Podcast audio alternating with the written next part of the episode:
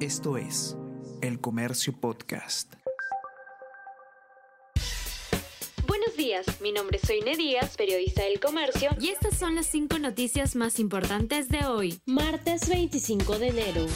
Presidente Castillo asegura que no recuerda que empresarios visitaron la casa de Breña. En entrevista dada a la cadena CNN en español, el mandatario afirmó que muchas personas que lo buscaban en Palacio de Gobierno luego se trasladaban al pasaje Zarratea, pero que no las recibió, y reiteró que no conoce a la empresaria Karelim López, una de las personas que visitó la casa de Breña y es investigada por el caso Provías refutan explicaciones de Repsol sobre daño ambiental. Según expertos, argumentos de empresa implicada en derrame de petróleo no se corresponden con la realidad y la acusan de ser responsable de la muerte de animales en peligro de extinción.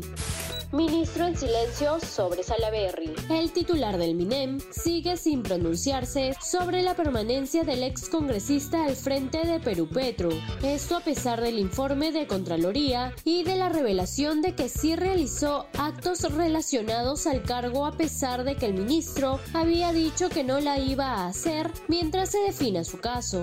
Congresistas critican al ministro y a Salaberry a días de su interpelación inició vacunación de niños de 5 a 11 años. Ayer comenzó la campaña de vacunación contra el COVID-19 a niños y niñas de 5 a 11 años de edad en Lima Metropolitana, Callao, Lima Región, Ica y Junín. En paralelo, también se vacunará al grupo de menores de entre 10 y 11 años del sector urbano y resto urbano. Asimismo, la funcionaria del MINSA comentó que si en caso el niño no cuenta con DNI, el padre o acompañante podrá presentar el certificado de nacimiento, partida de bautismo, libreta de notas de su institución educativa o el carné del esquema de vacunación regular. Selección entrena hoy con el plantel completo tras llegada de la Padula.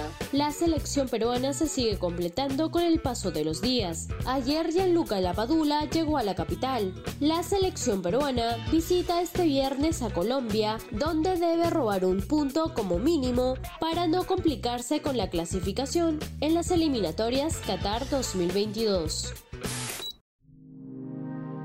El Comercio Podcast.